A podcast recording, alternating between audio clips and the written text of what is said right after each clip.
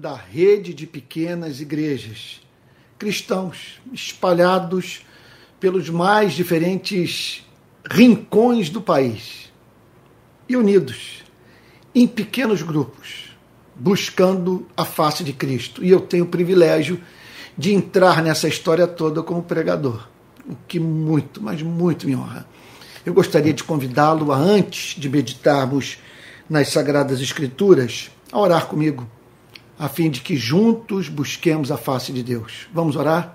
Pai Santo, Deus de toda graça, bondade e misericórdia, Tu sabes, Senhor, que nós não temos o direito de dizer que o Senhor não é bom, porque quão amável o Senhor é para aqueles que o buscam. Terrível o Senhor se afigura para aqueles que não o amam e por isso da sua presença fogem. Mas nós, Senhor, que o conhecemos através de Cristo, o amamos porque o Senhor tem nos tratado de modo amável. E o Senhor, independente disso, é amável. Senhor, Deus de toda graça, nós pedimos nessa noite perdão por tudo aquilo que há na nossa vida e que é incompatível com o espírito do Evangelho, com os valores do Evangelho, com a vida do proclamador do Evangelho, que é o nosso Senhor e Salvador Jesus Cristo. Perdoa-nos, Senhor. Perdoa-nos por toda contradição, por tudo aquilo que há na nossa vida que é fruto de incredulidade, Senhor. Deus querido, Deus amado, nós estamos aqui também reunidos para prestar ao Senhor nosso Deus culto de ações de graças.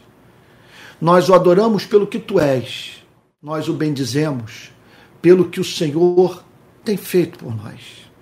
Aceita, Senhor, o nosso culto de ações de graças, Senhor. Nós somos gratos, porque o Senhor tem sido pastor das nossas vidas. Socorro bem presente na tribulação. Regulando nossas lutas, Senhor, para que elas operem visando a nossa santificação, Senhor. Por isso nós somos gratos. Senhor querido, nós queremos nessa noite apresentar nossa súplica e pedir que, em razão das suas misericórdias que não têm fim, que o Senhor abra o nosso entendimento para a compreensão da passagem. Tu sabes que hoje nós vamos meditar sobre tema por demais especial, Senhor, para a fé cristã.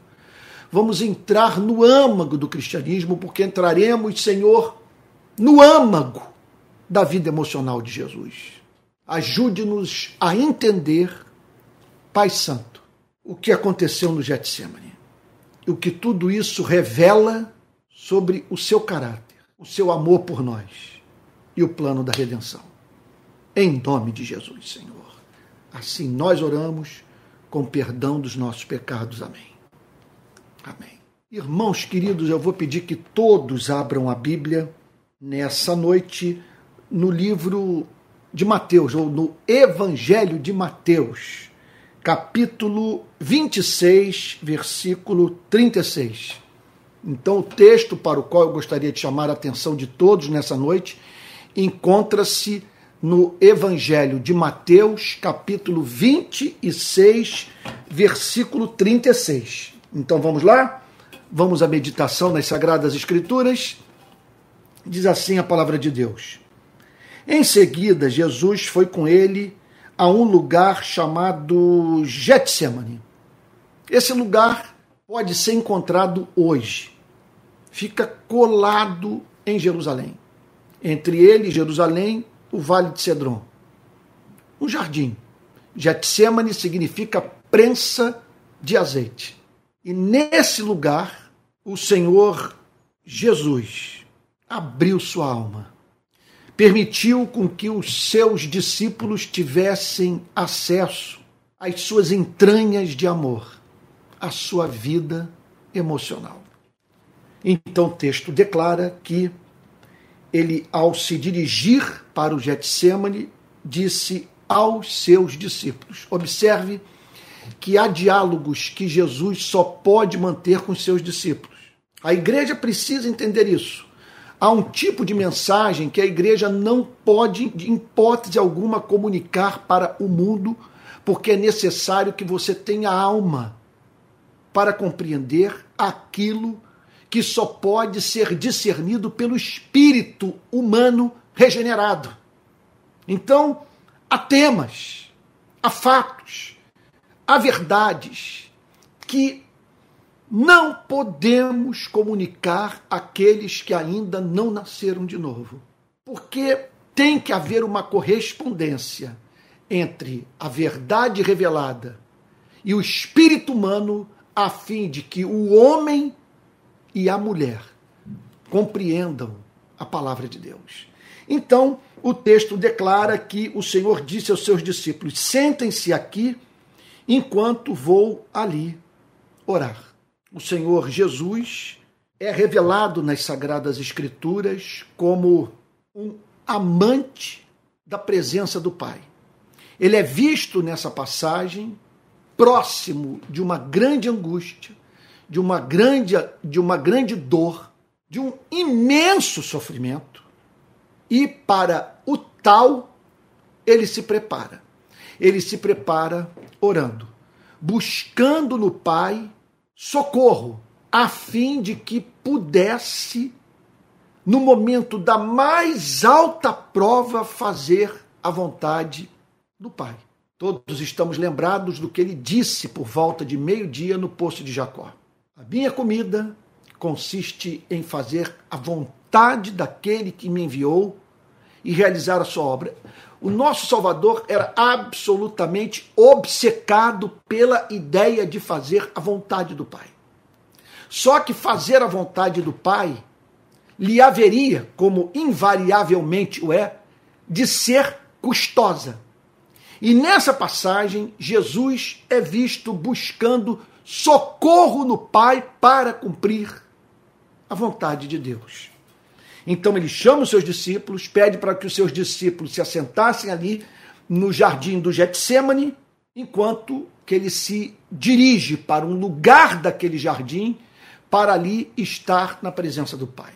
Não há nada que mais careçamos de fazer pela nossa alma nesse mundo conturbado do que separar tempo para estarmos na presença do Pai, contemplando Sua face apresentando a Ele com absoluta sinceridade as nossas tentações, mencionando-as mencionando -as pelos nomes, sabedores do fato que estamos nos dirigindo a um ser misericordioso, compassivo, sabe, do qual não há nada que possamos ocultar. Então, é questão de sobrevivência emocional, espiritual, psicológica, mental nós buscarmos a presença do Pai conscientemente nesse mundo caído. Então, no verso 37, Mateus prossegue a sua narrativa dizendo: E levando consigo a Pedro e os dois filhos de Zebedeu, ele chama Pedro, Tiago e João. Dos onze, eram doze, restaram onze, ele separa três para que estivessem com ele naquele momento da mais alta agonia, no seu momento de sofrimento, de angústia, de prova. Veja, no qual Jesus é revelado nessa passagem buscando a solidariedade humana. Olha, note que ele chama Pedro e os dois filhos de Zebedeu, seus amigos íntimos. E o texto declara que ele começou a sentir-se tomado de tristeza e de angústia.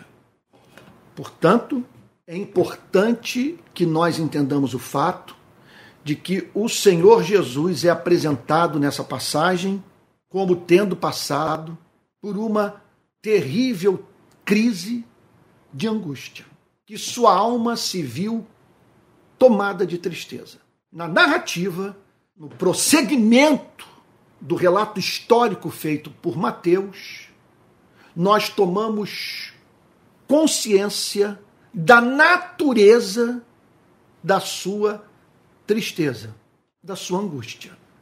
Então, observe que no momento de tristeza e angústia, presta atenção, ele busca o pai e busca a companhia de três amigos íntimos.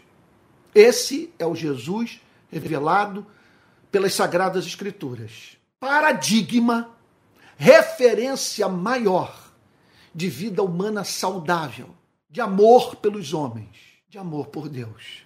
Verso de número 38. Então lhes disse, e aqui o Senhor Jesus abre o coração com os seus discípulos. Repito, eu insisto nesse ponto. A maior prova de que você e eu nascemos de novo consiste na nossa capacidade de entender o coração de Cristo, de estarmos habilitados a conversarmos com Cristo, de ouvirmos aquilo que ele tem a nos dizer e que só pode ser dirigido a nós. Ele aqui se comunica aos seus discípulos não está de modo algum aqui se dirigindo à humanidade. Ele está se dirigindo aos seus discípulos. E o que ele tem a dizer para os seus discípulos? A minha alma está profundamente triste até a morte. Ainda não sabemos nessa passagem qual é a natureza da sua tristeza, mas o que ele tem a dizer que se tratava de uma tristeza profunda, que representava para ele prova, tentação. Sim, ele foi tentado em todas as coisas, a nossa semelhança, sem pecado. E por ele estar vivendo um sofrimento agudo que se lhe revelava como prova, como tentação, como pressão sobre o seu espírito, a fim de que ele não cumprisse a vontade do Pai, ele é visto chamando os seus discípulos para que vigiassem com ele. Fiquem aqui e vigiem comigo. Meu Deus. É claro, eu estou aqui fazendo um silêncio porque eu estou pensando no que você e eu vivemos nesses últimos anos no nosso país. Foi período de muita pressão sobre o nosso espírito, decepção com muita gente. Período que demandou de nós um compromisso radical com Cristo. E um compromisso radical com Cristo que desaguasse, entre outras coisas, na preservação de um compromisso radical com a própria igreja, da qual, em tantas ocasiões, desejamos nos afastar em razão do sofrimento que ela nos causou. Então, em dias de tanta pressão, e eu posso lhe dizer se você me permite abrir o meu coração, tentação de dizer que as pessoas não mudam de vida. Tentação de não acreditar na obra de regeneração. Que as pessoas não mudam. Como alguém já disse, que nós somos guiados até a morte por, por aquele menino, levado, levado pelas mãos por aquele menino que um dia fomos. Que a partir de um ponto das nossas vidas desenvolvemos determinadas propensões, desejos ardentes de satisfazermos necessidades básicas ou que passaram a fazer parte da nossa vida a partir das experiências vividas dentro de casa com os nossos pais ou com aqueles que exerciam é, controle sobre a nossa vida, aqueles aos quais nos submetíamos. E assim, portanto, a partir dessas experiências da primeira infância, nós somos conduzidos até a morte por aquele menino, por aquela menina. Então, a tentação nesses últimos, dias, nesses últimos dias foi: não há nada que debova o ser humano de se comportar como criança. O ser humano não muda nunca. E a igreja não tem jeito. Então, foi um período que demandou de todos nós muita vigilância. Porque negar a obra de regeneração, a experiência autêntica de conversão, abandonar a igreja, são, sem a mínima dúvida, tentações diabólicas. Porque a Bíblia nos ensina que seres humanos podem mudar, que a palavra de Deus é poderosa e eficaz para refazer o ser humano, para gerá-lo novamente, e há igreja, com toda a sua imperfeição, é objeto do amor de Deus e que dentro da igreja, da instituição, Deus tem um povo. E desse povo nós não podemos nos afastar. E a essa gente nós devemos amar e servir. E lá estava o Senhor Jesus, então, dizendo para os seus discípulos: fiquem aqui e vigiem comigo. Não tente atravessar esse mundo, essa vida, sem buscar esses momentos de solitude que lhe permitem olhar face a face os adversários da sua alma e vigiar e prestar atenção, buscando perceber o que pode levá-lo a se afastar da vontade de Deus. Então, o texto prossegue afirmando no verso 39. E adiantando-se um pouco, prostrou-se sobre o seu rosto, orando e dizendo: E agora nós vamos entender a natureza da tristeza. Por que Jesus foi visto tão abatido, enfrentando fortíssimas tentações, precisando redobrar a vigilância, carente da companhia de amigos e, acima de tudo, da companhia do Pai. E adiantando-se um pouco, prostrou-se sobre o seu rosto. Isso chamou a atenção de Pedro, Tiago e João. O corpo de Jesus acompanhou o seu estado de alma. Ele foi movido a orar de uma forma condizente ao sofrimento que estava atravessando. Então ele é visto com seu rosto prostrado, como expressão. Olha, ele, o Filho de Deus, da sua absoluta dependência da companhia do Pai, da misericórdia do Pai, do socorro do Pai. Então ele é encontrado prostrado e orando e verbalizando o que se passava na sua alma. Em nome de Jesus, aprenda com Cristo a lidar com esses motivos de tristeza e angústia, buscando a solitude, é, procurando amigos, orando, verbalizando o seu sofrimento, sabe? procurando entendê-lo. Esse é um pressuposto da psicanálise. A psicanálise ensina, e eu concordo com ela, que parece que quando nós entendemos a causa do nosso comportamento neurótico, da nossa dor, da nossa infelicidade, nós passamos a lidar melhor com ela. E aqui está o Senhor Jesus se revelando como côncio do seu motivo de angústia, da causa da sua tristeza. Meu Pai, olha a oração, meu Pai. Meu, meu Deus do céu, a pior coisa num momento como esse para a vida do pregador é você se deparar com uma passagem como essa e e diante do mundo de informação que emerge no ato da entrega da mensagem, você dizer não para algumas verdades, sob pena de você não terminar a pregação nunca. E aí você tem que fazer uma seleção do que vai falar, a fim de que a mensagem chegue ao seu fim, a fim de que a pregação não enfastie ninguém.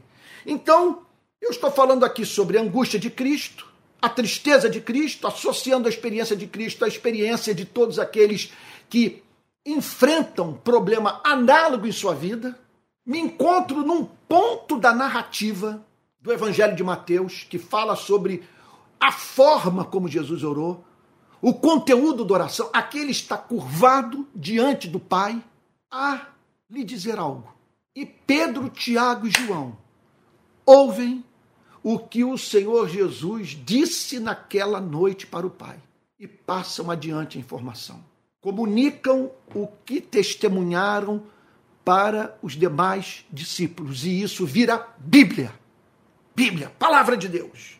E o que chamou a atenção de Pedro, Tiago e João, que ele começou a sua oração chamando Deus de Pai, meu Pai que significava, portanto, ao mesmo tempo dizer tudo que eu estou sentindo, tudo que eu estou para vivenciar, não muda a relação que eu tenho contigo. O que eu sei que tu sentes por mim. Tu és e haverás de ser, por toda a eternidade, a doçura da minha alma, o meu Pai. Portanto, fica aqui essa lição preciosíssima que antes de nós orarmos, ou no preâmbulo da nossa oração, no ato de iniciarmos a expressar o que se passa dentro de nós, é de fundamental importância que saibamos o que estamos fazendo. Responder a uma pergunta é fundamental. O que é orar? Orar é falar com o Pai, não é falar com Deus. Embora, obviamente, isso esteja envolvido, estamos falando com Deus, mas um Deus que quer ser visto como Pai e que ama ser tratado como tal. E nessas horas é de fundamental importância que saibamos trazer essa verdade para o nosso espírito. Eu estou em tristeza e angústia. Para quem eu estou dirigindo a minha súplica? Para um ser amoroso, que tem interesse pela minha vida, que me ama ardentemente. Se você me perguntasse, Antônio, qual é a grande tarefa do espírito humano num mundo de tristeza e angústia como esse? A grande tarefa do espírito humano num mundo de tristeza e angústia como esse. Meu Deus, é jamais perder de vista o fato de que o Criador do universo, em razão da sua doçura, deve ser visto por nós como um Pai. Formulando o ponto da seguinte forma: qual é a nossa maior tentação nesse planeta? É diante desse cenário que causa tristeza e angústia confundirmos Deus com o diabo. Quem é o crente? É aquele que na angústia e na tristeza pode se juntar a Jesus no Getsemane da vida e dizer: Meu Pai, meu Pai, se possível, que passe de mim este cálice. Então aqui o Senhor Jesus está falando sobre o motivo da sua dor, o que o levava a se angustiar. E ele fala de um cálice, ele fala de uma bebida que ele estava para beber. Algo que estava sendo oferecido a ele. E que, caso ele ingerisse, lhe causaria profunda perturbação de alma. Se possível, que passe de mim este cálice. Contudo, não seja como eu quero, e sim como tu queres. Se possível, passa de mim este cálice. Contudo, como eu amo, como eu vim para este mundo para cumprir a sua vontade, como há um povo a ser salvo. Se a condição para o cumprimento da salvação desse povo é que eu tome esse cálice, que não seja feita a minha vontade, e sim a sua vontade. Então nós vemos aqui o Senhor Jesus resoluto, dizendo para o Pai o que representaria para ele tomar aquele cálice, mas ao mesmo tempo dizendo que o inadmissível, acima de tudo, seria não fazer a vontade do Pai. Se possível que passe de mim este cálice, contudo não seja como eu quero, e sim como tu queres. Portanto, nós estamos aqui, meu Deus, diante do compromisso do Senhor Jesus em cumprir a vontade do Pai algo que fala do seu amor por nós, mas estamos também aqui diante do Cristo que serve para a sua e para a minha vida de paradigma de compromisso com o Pai. O que significa ser seguidor de Cristo?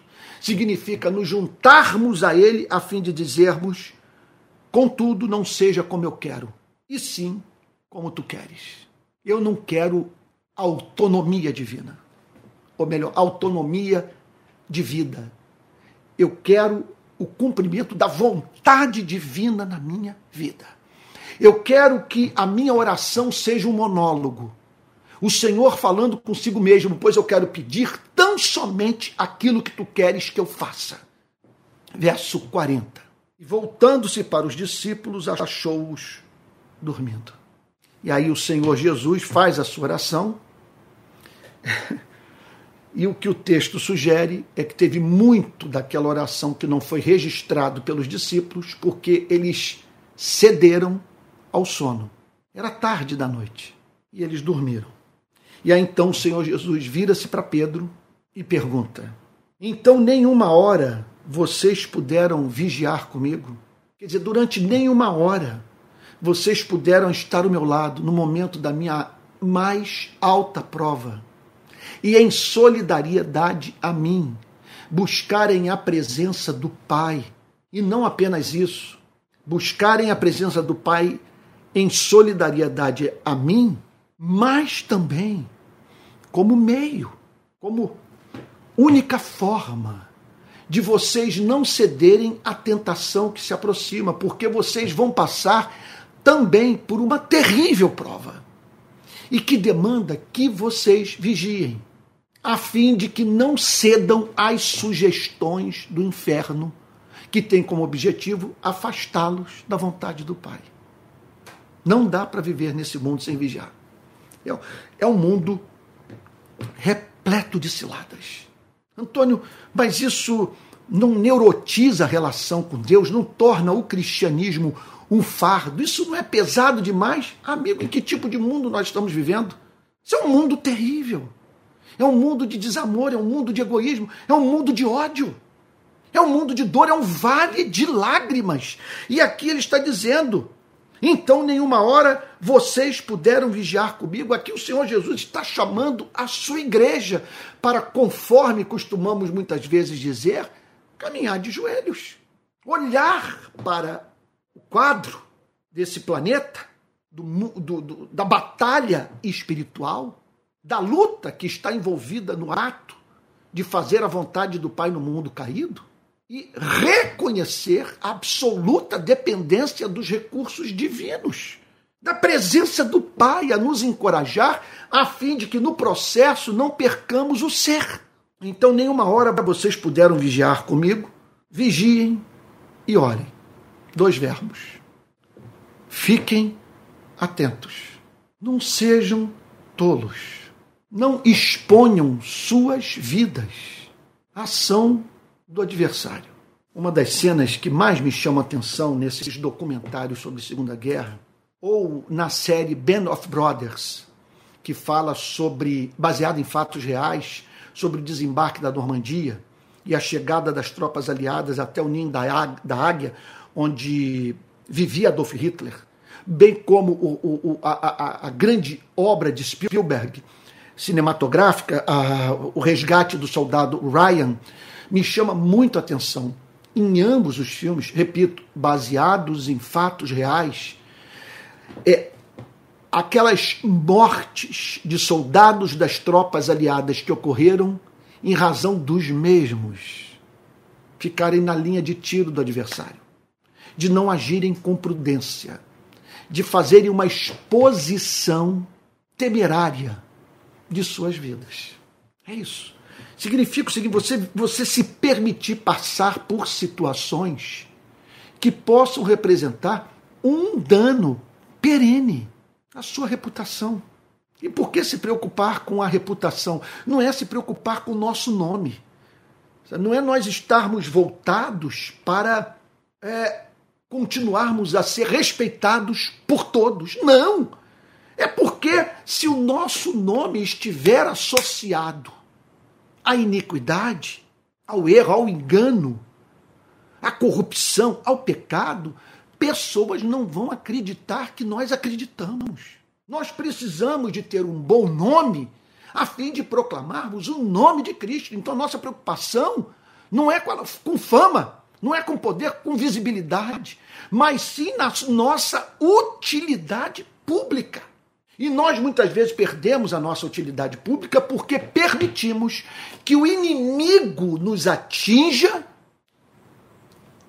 pelo fato de vivermos de uma forma descuidada. De você, em vez de permanecer ali agachado na trincheira, se levantar, tirar o capacete, expor desnecessariamente a sua vida. Lembre-se do que o apóstolo Paulo declara para nós permanecermos vestidos com a nossa armadura completa, a fim de que possamos resistir no dia mau e vencer todas as ciladas do diabo. Então, nenhuma hora vocês puderam vigiar comigo, vigiem e orem, para que não caiam em tentação. Vigiem e orem para que não caia em tentação. Então, com isso, ele está dizendo o seguinte: o inferno poderá tramar contra a sua vida, armar ciladas, preparar a sua queda, mas você não precisa necessariamente cair, por mais que a trama diabólica seja bem elaborada. Você não precisa necessariamente cair, porque você tem à sua disposição esses recursos da graça, da oração e da vigilância. Na vigilância, o Espírito Santo pode falar com você e mostrar o que está sendo plantado na sua vida a fim de inviabilizar a sua carreira. E na oração você recobre o fôlego. Passa a fazer sentido, ainda que lhe seja custoso, cumprir a vontade do Pai. Então, vigiem e orem para que não caiam em tentação, se nós tivéssemos uma visão do inferno, do que está em curso nas instituições religiosas, nas nossas ruas, nas repartições públicas, o que está envolvido no contato que mantemos com esse mundo, nós entenderíamos o que o Senhor quer dizer com vigiem e orem para que não caia, não caiam em tentação. O que ele está, portanto, dizendo é que podem ser criadas situações nesse mundo terrivelmente escuro que nos levam a ceder à sugestão diabólica. O que é a tentação? A tentação é o exato oposto do que nós estamos vendo nessa passagem. É perdermos de vista a ideia de dizermos para o Pai: contudo, não seja como eu quero, e sim como tu queres. Para que essa seja a nossa confissão, é necessário, segundo Cristo, que vigiemos e oremos. Então, vigiem e orem para que não caia em tentação. O espírito, na verdade, está pronto, mas a carne é fraca. O espírito, na verdade, está pronto, mas a carne é fraca. Com isso, ele está querendo falar dessa obra da graça divina, que faz com que nos juntemos a Cristo no desejo de fazer a vontade do Pai. Há algo dentro de nós que anela pela vontade de Deus, por cumprir o propósito de Deus para a nossa vida. Contudo, a carne é fraca. Esse corpo aqui, por exemplo, ele nos remete para tentações que são peculiares. A experiência de o espírito habitar num corpo mortal, num corpo que adoece. Esse corpo aqui, ele tem aversão à supressão da sua liberdade, de parar numa prisão. Ele tem aversão à fome. Perdão. Ao frio, à nudez, à sede, mil perdões, à sede que não pode ser mitigada. E tudo isso se volta contra a nossa vida porque passamos a criar mecanismos que têm como objetivo evitar que esse corpo padeça sofrimento. Ou evitar com que esse corpo padeça sofrimento. A carne é fraca. É uma alusão ao que resta da nossa antiga natureza. Há um lado nosso fraco. Em que consiste essa fraqueza? É uma fraqueza Vamos lá, para nós entendermos a fraqueza, talvez seja bom que respondamos o que significa ser forte. Ser forte significa, em toda e qualquer circunstância de vida, dizermos: contudo, não seja como eu quero, e sim como tu queres. Eis o forte, eis o bravo, eis o valente, eis o ser humano de alma resoluta. Ele quer a vontade do Pai. Ele quer que o pai possa sorrir para a sua vida. Ele quer cumprir a sua missão, a sua vocação nesse planeta. Eis o forte. Quem é o fraco? O fraco é aquele que cede à pressão do momento. É aquele que, que para preservar o seu corpo, sua vida de sofrimento, negocia a vontade do Pai. Quando cumprir a vontade do Pai é custoso. Vigiem e orem para que não caiam em tentação. Em outras palavras, para que vocês não se dirijam para a cama com o diabo, para que vocês não pratiquem adultério espiritual, para que vocês não se entreguem a esse amante que visa usá-los, a fim de depois descartá-los. Vigiem orem para que não caiam em tentação. O espírito, na verdade, está pronto, mas a carne é fraca.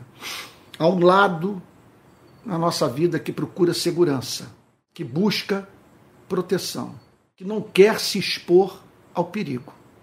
E Jesus está dizendo, em razão desses temores, os temores envolvendo a carne, o que resta da natureza caída em vocês, em razão da fragilidade da vida de vocês, o que inclui os seus corpos, vocês estão expostos nas horas em que o cumprimento da vontade do Pai se lhes afigura como custoso, ameaçador, cederem à tentação. Deixando assim de fazer a vontade de Deus. Verso 42. Retirando-se pela segunda vez, orou de novo. Chamou a atenção dos discípulos, aqueles já despertos, eles haviam sido é, é, chamados por Cristo para tomarem consciência do que estava em curso. O que estava em curso, eles tinham sido chamados para o momento do mais alto privilégio, de terem comunhão em oração com Cristo no jardim do Getsemane. E eles são encontrados dormindo, deixando assim de vigiar e orar. E ali já é conscientes, com sua consciência despertada por Cristo, eles observam Jesus orando pela segunda vez e nos mesmos termos da sua primeira oração. Você imagina? Eles voltam-se para a companhia dos demais discípulos e contam o que havia acontecido no Getsemane, que só eles foram testemunhas. Eles viram-se para os demais discípulos e dizem: E nós o vimos pela segunda vez se dirigir a Deus, o chamando de Pai, e lhe dizendo: Se possível, passe de mim este cálice, sem que eu beba. Se não é possível que este cálice passe de mim sem que eu beba, faça-se a tua vontade. Não há mínima dúvida que este cálice representava um cálice de sofrimento. Veja, alguma coisa que o Senhor Jesus haveria de ingerir, de ter contato, e que lhe causaria profunda dor sem a mínima dúvida, à luz do contexto subsequente do que o próprio Mateus haverá de falar nos versos seguintes, sem a mínima dúvida que este cálice do qual Jesus se afastava, ou procurava se afastar, sem contudo recusar-se a dele beber, era sua morte na cruz. John Stott declara, e eu concordo com ele, que o Senhor Jesus não estava aqui pensando exclusivamente no sofrimento físico. Senão nós teríamos que colocá-lo num nível abaixo de um homem como o pensador grego Sócrates, que, ao receber a sentença de morte, segundo os que testemunharam os seus últimos momentos de vida, apresentou uma vontade absolutamente resoluta ainda orientou a um dos seus discípulos que pagasse uma dívida, a fim de honrar um compromisso que ele queria que fosse honrado depois da sua partida. Portanto, John Stott afirma que aquilo do que Cristo fugia é, e que o levava a clamar pelo socorro do Pai consistia no inferno que ele haveria de experimentar na cruz. Porque o cálice que ele teria que beber seria o cálice do juízo divino, do juízo que deveria cair sobre a vida da humanidade, de homens e mulheres injustos, perversos, fazedores de guerra. Você está entendendo o ponto? Ele toma esse cálice. O que significava tomar esse cálice? Veja só, a fim de salvar as pessoas do inferno. Foi necessário que ele provasse o inferno no seu próprio ser. E quando ele provou do inferno no seu próprio ser, quando na cruz ele viu o rosto do Pai se apagar e dizer: Deus meu, Deus meu, por que me desamparaste? Portanto, nós não estamos aqui diante de um Salvador que, quando se deparou com os tormentos físicos que haveria de enfrentar, sentiu, sentiu tão somente pavor pelas dores físicas que vivenciaria. Acima de todas, a morte. Não há a mínima dúvida que esse cálice tem íntima relação com o plano da redenção, com o seu papel de, de cordeiro que tira o pecado do mundo, sabe, de um Salvador que daria a vida pela sua igreja, a fim de redimir o seu povo dos seus pecados. Então, para que ele redimisse o seu povo dos seus pecados, eliminasse toda a condição, com toda a condenação, ele teria que sofrer duas espécies de morte: a morte física, a morte biológica, o fim do seu batimento cardíaco, em razão da aplicação em sua vida da pena de morte. E por fim, era necessário para que ele se tornasse um salvador do, do espírito humano que ele morresse espiritualmente. E ele provou de ambas as espécies de morte. E aqui, portanto, ele é visto falando sobre esse cálice. Você imagina?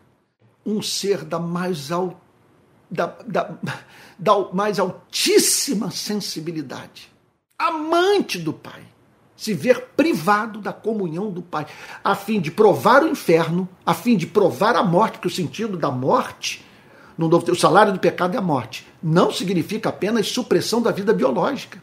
É o fim da comunhão com o próprio Deus. O salário do pecado é a morte.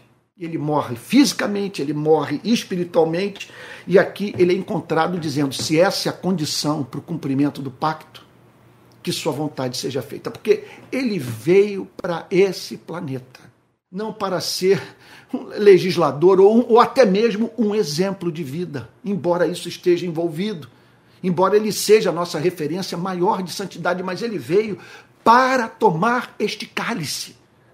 Esse cálice só foi tomado naquela noite, naquele dia. Você está entendendo o ponto? Ele, ele provou desse cálice somente ali. É bem verdade que a vida de Cristo foi toda ela um preparo para o sofrimento. Foi uma vida de agonia, uma vida de sofrimento. Mas o que ele teve que experimentar a partir do Getsemane foi algo totalmente diferente. Em especial, o que ele teve que enfrentar na cruz. Na cruz.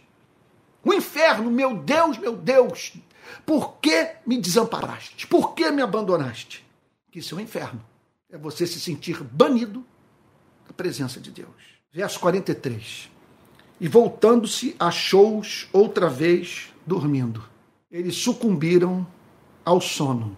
Não atenderam ao chamado de Cristo, porque os olhos deles estavam pesados. Jesus observava-os com os olhos entreabertos. Eles não tinham noção do que se aproximava, da tentação que estava para bater a porta. Eles não ouviram o que Cristo havia dito no cenáculo. Vocês vão passar por uma terrível prova. Vocês vão ter que enfrentar a peneira de Satanás. Então é por isso que eu já citei em outras ocasiões, me permita citar, citar novamente, um antigo hino da igreja, cantado pelo menos, eu sempre ouvi esse hino ser cantado em igreja presbiteriana que diz assim: É bem de manhã, embora o céu sereno parece um dia claro anunciar. Vigia e ora o coração pequeno, um temporal pode abrigar. Bem de manhã e sem cessar, vigiar e orar. Se acorda, parece tudo estar bem, mas esse mundo é um mundo caído. As coisas se voltam contra a nossa vida subitamente. Subitamente. É um mundo incerto do ponto de vista daquilo que nós planejamos. Quem é o sábio? O que vigia e ora. O que não ousa sair de casa sem a sua armadura completa. Na verdade, o que até mesmo dorme com sua vida revestida da armadura do soldado de Cristo. Então, voltando-se, achou-os outra vez dormindo, porque os olhos deles estavam pesados, entreabertos, eles estavam cochilando. Deixando-os novamente, foi orar pela terceira vez, repetindo as mesmas palavras. Ele ora três vezes, da mesma forma, pelo mesmo tema. Então voltou para os discípulos e lhes disse: Vocês ainda estão dormindo e descansando. Veja, não é que o Senhor Jesus estivesse ali querendo que os seus discípulos suprimissem a sua natureza humana. Jesus não está eliminando a necessidade do descanso e do sono. O que ele está simplesmente dizendo é o seguinte: se os discípulos tivessem a noção do que estava em jogo naquela noite, o seu estado de espírito teria interferido na biologia. Eles teriam dificuldade de dormir, conforme muitas vezes nós experimentamos. Quando tomamos consciência de algum sofrimento, de algum abatimento, de algum desafio que se nos afigura.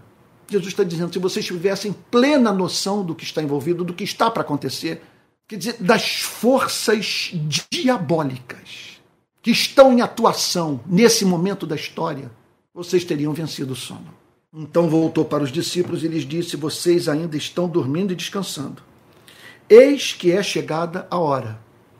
É chegado o tempo que Deus decretou para que se cumprisse a profecia cordeiro dando sua vida pelo seu povo.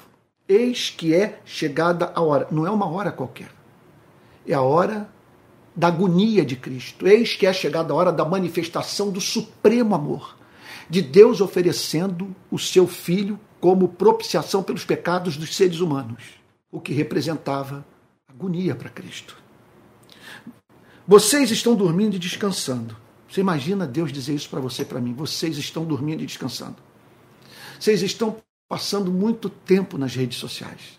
Se vocês dessem o dízimo desse tempo para oração e para a leitura das Sagradas Escrituras, vocês viveriam uma vida muito mais estável. Vocês ainda estão dormindo e descansando. Eis que é chegada a hora. Momento da história que Deus decretou. A plenitude do tempo. E o filho do homem está sendo entregue nas mãos de pecadores. Ou seja, o Senhor Jesus estava sendo posto nas mãos de gente que não temia Deus, de gente que não amava Deus e que, por não temer a Deus, não amar a Deus, o tinha como inimigo da humanidade, como digno de ser morto. O filho do homem está sendo entregue nas mãos de pecadores. Por isso, todos precisavam vigiar e orar, porque aquilo tudo representaria uma gigantesca tentação para a igreja. Levantem-se, vamos embora. Vamos sair desse lugar. Eis que o traidor se aproxima. O que, é que ele quis dizer com isso? Que ele ouviu o pai e que o pai lhe disse: Tudo me é possível, menos salvar a minha igreja sem que você morra por ela. Eu amo. Mas é necessário que você cumpra o que foi pactuado entre nós. Que eu separaria um povo para você e que você morreria por esse povo. Jesus ali toma consciência profunda da vontade do Pai. Estou falando aqui do ponto de vista da sua humanidade. Ele entende o que o Pai desejava da sua vida e deliberadamente. Ele se oferece como ovelha para os pecadores, para que esses o imolassem e, ao matarem, sem que o soubessem, permitissem que Deus aplacasse sua ira, satisfizesse a sua natureza santa, perdoando o ser humano, mas mediante o preço pelo pecado pago pelo seu amado filho. Então ele diz: levantem-se e vamos embora, porque não temos que ficar aqui escondidos. Não temos por que fugir. Não temos por que correr para o deserto da Judéia ou nos refugiarmos no norte, voltarmos para Galiléia. Eles estão chegando, eles vêm para me pegar. O traidor, um dos doze, um de vocês, se aproxima para me entregar nas mãos dos meus algozes. E eu acabei de ouvir no Getsemane que é isso que o Pai quer. E eu, portanto, entrego minha vida aos meus algozes, para que vocês o meu povo, a minha igreja, recebam remissão de pecados. Se você me perguntasse, Antônio, por que você é cristão, eu diria o seguinte: porque essa história que eu acabei de ler é de beleza insuperável. Não há nada mais lindo no universo do que esse caso de amor que Deus tem com você e comigo. Sim, orou fervorosamente por você e por mim, a fim de, de que pudéssemos ser salvos. Que você e eu também tenhamos zelo pela nossa salvação orando com o mesmo fervor. Se Deus me perguntasse agora, meu servo, o que você quer com essa pregação? Eu diria para Deus que os que estão me ouvindo, os que haverão de me ouvir, vejam beleza nessa história. Entendam que não há nada mais lindo do que o pai oferecer o seu filho em sacrifício pelo seu povo.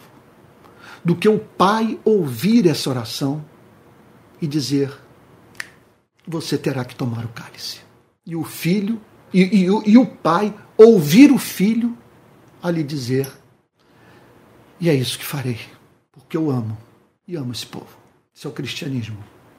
Essa é a essência da fé cristã. E se a beleza dessa história não convencer um ser humano da sua origem divina, não há esperança para ele. Na verdade, a conversão é subproduto do contato com essa espécie de verdade e com o fascínio que ela exerce, consequentemente, sobre o espírito dos regenerados. Vamos orar, Pai Santo. Deus de toda honra, graça, bondade e misericórdia. Ouça a nossa oração, Senhor. Ajude-nos a entrar nesse mistério, a entender o que houve no Getsemane. Ajude-nos a ouvir esse diálogo, Senhor, e extrair dele o que o Senhor quer nos comunicar. E nós sabemos que o que houve ali foi o diálogo entre o Pai e o Filho, ardentemente desejosos de nos salvar.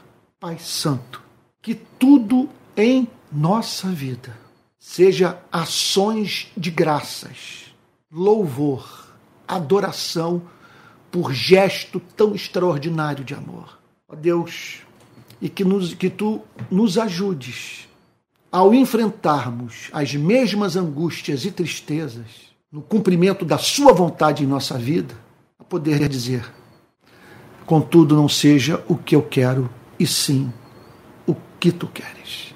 Faz assim, Senhor, em nome de Jesus. Com perdão dos nossos pecados. Amém. Amém. Meus irmãos queridos, que texto maravilhoso. Eu fico a pensar no que você está sentindo agora Espero que você esteja sentindo o que eu estou sentindo. Que vontade de conhecer mais esse Deus, e o amar, e o servir, imitar a Cristo na sua obediência, no seu amor sacrificial. Irmãos queridos, deixa eu, no encerramento desse culto, partir para os avisos. Olha só. Eu quero lhes dizer que toda quarta-feira, às nove horas da noite, há uma reunião de oração online, que é dirigida pelo meu filho Pedro, que está trabalhando agora conosco. Nós estamos formando uma equipe pastoral. Então, provavelmente, nós teremos o nosso querido Emerson, sabe? O Pedro, o Alex, que está dirigindo o louvor, eu, e eu tenho pensado numa quinta pessoa. Então, oremos por isso, para que tenhamos uma equipe pastoral que torne a rede de pequenas igrejas um acontecimento na história do nosso país tá bom? Então, caso você queira participar dessa reunião de oração na quarta-feira às 9 horas da noite, entre no nosso Telegram. E ali no Telegram você vai encontrar, veja, o Telegram é o principal canal de comunicação interna da rede de pequenas igrejas. Entre ali no, no Telegram e você vai conhecer o link a fim de que participe dessa reunião pela plataforma Zoom, Z-O-O-M de Maria. E ali então nós vamos ter em contato com gente do país inteiro, tá bom? Participando do momento de oração da rede de pequenas igrejas. Olha só, indo para outro assunto, eu quero lembrá-lo que a rede de pequenas igrejas tem cultos dominicais às 10 e meia da manhã. Esse culto das 10 e meia ele é presencial e online.